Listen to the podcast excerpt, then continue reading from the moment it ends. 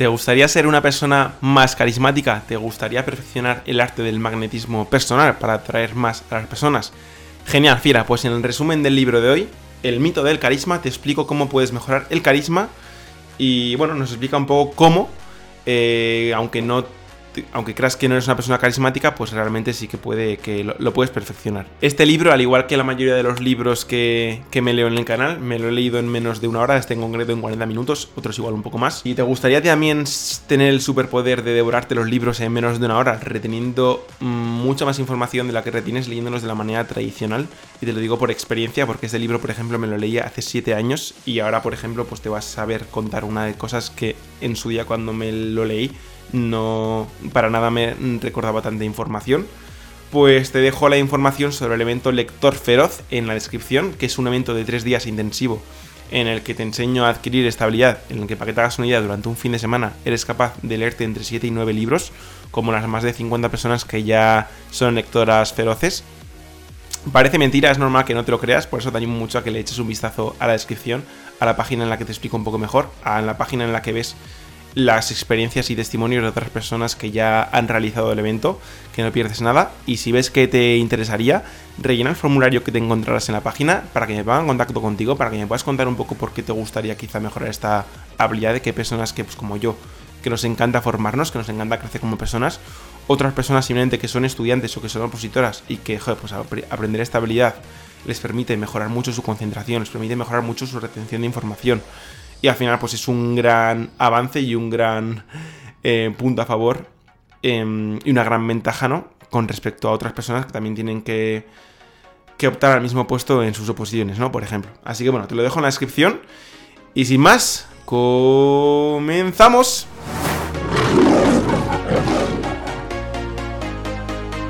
Genial, Fiera, pues vamos a por el resumen del libro de hoy. El libro de hoy es El mito del carisma. Es un libro que, bueno, en su día cuando me lo leí hace siete años, que yo era una persona bastante más introvertida, bastante más, pues eso, timidilla, pues me llamó la atención porque, joder, pues estaba iniciándome en esto de pues, el crecimiento personal, redes sociales, y era como, joder, me faltaba muchísimo desarrollo por, por, por ver, ¿no?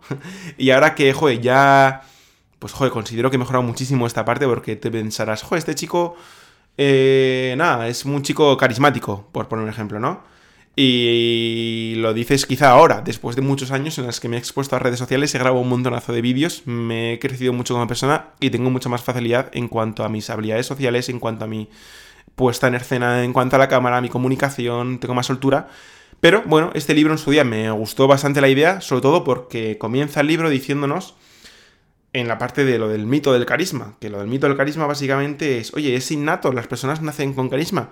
Y dice que no, que esto se desarrolla con práctica. Obviamente, como cualquier persona, puedes tener ciertas facilidades en ciertos campos. Igual alguna persona tiene facilidad a nivel social, a nivel, pues, carismático, y otras personas no, ¿no? Pero bueno, que nos dice que se puede llegar a, a desarrollar. Que no solamente las personas que sean más extrovertidas, eh, pueden ser carismáticas, que hay muchos tipos de carismas, como veremos más adelante, tendrás que encontrar qué tipo de carisma es el que más se vincula con tu personalidad. Nos da de primeras tres consejos rápidos para mejorar el carisma en un momento. Básicamente es que bajes el tono de voz al final de las frases, así modo sensual.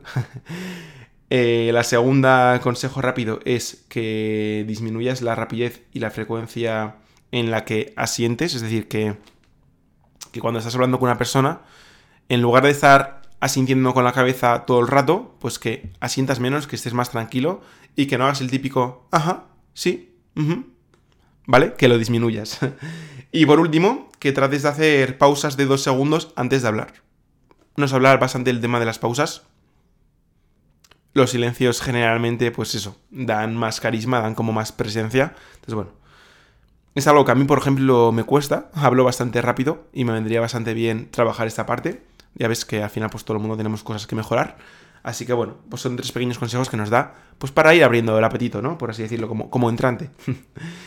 ¿Qué componente nos dice que tiene el carisma? Pues nos dice que tiene como tres componentes principales. El tema de la presencia, que está relacionado con una escucha, una escucha activa, realmente mostrar interés por la otra persona, es decir, que el tener mucha presencia te va a subir automáticamente el carisma.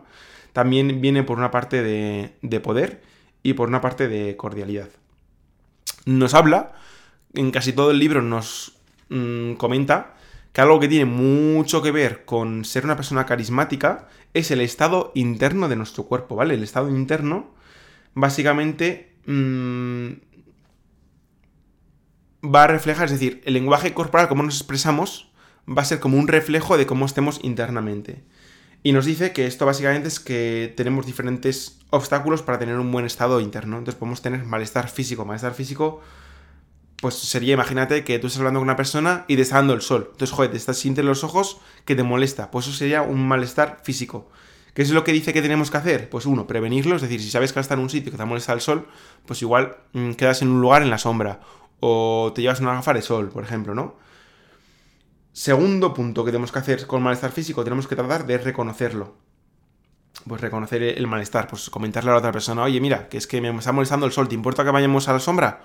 Y no pasa nada, ¿no? Y por último sería tercer punto, pues remediarlo, ¿no? Pues, pues ponerle remedio, explicárselo y poner solución, ¿vale? Es decir, que no tengas miedo, porque muchas veces cuando somos quizá eh, yo que sé, nuevos una situación, nuevos con unas personas, pues, joder, estamos como muy, pues no sé, sin, esa seguridad, sin esa confianza para poder decirle, oye, me molesta el sol, vamos a la sombra.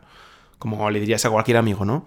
Entonces, bueno, que lo tengas en cuenta y te recomienda que trates de trabajarlo de esta manera, ¿no? Que soluciones el malestar físico de esta manera, porque ese estado interno tuyo se va a percibir en el lenguaje corporal y se va a notar como una disonancia cognitiva, ¿no? Como una incongruencia, como un...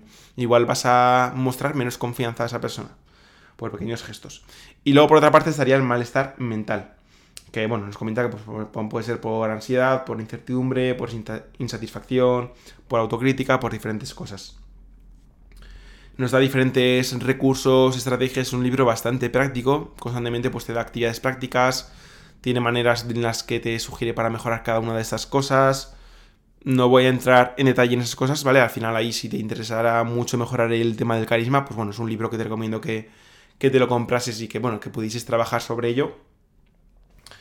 Eh, nos dice cómo eliminar. Cómo eliminar la. Cómo eliminar el malestar, el, malestar interno. Pues primero eliminarlo desdramatizando. Eh, neutralizando las partes negativas y reescribiendo la, la realidad. En cuanto a. A los estilos de carisma, nos dice que hay diferentes estilos de carisma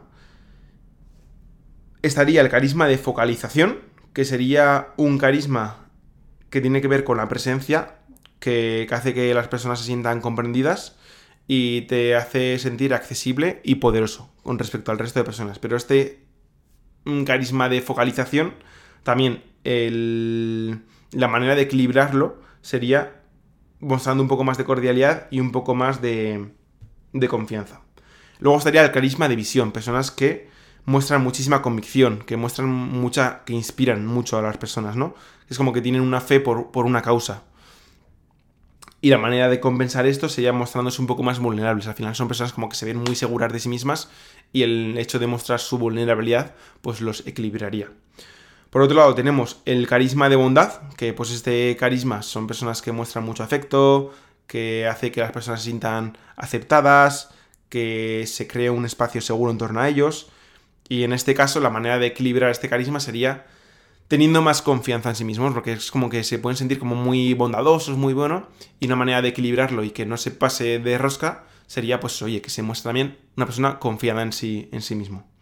Y por último tendríamos el carisma de eh, autoridad, que son personas que muestran confianza, que pueden llegar a intimidar y que, pues bueno, su mm, produce que que, le obedezcan a las personas. Y en este caso, la manera de equilibrarlo sería con un poco de cordialidad. Son personas que, pues, que imponen mucho, ¿no? Seguro que te viene a la cabeza alguna persona que es como muy dictatorial, que, que tiene mucha autoridad, que, que enseguida es como para no obedecerle. Pues esta persona, si tiene un poco de cordialidad, pues también lo, lo equilibra. Nos dice que elegir el adecuado va en función de tres cosas. El tipo de, de estilos de carisma va en función de la personalidad que tengas tú. Al final te tienes que sentir cómodo va en función de las metas que tengas, de lo que quieras conseguir. Pues en función de lo que quieras conseguir en cada momento, pues quizá te compensa tener un poco más de uno o tener un poco más de otro.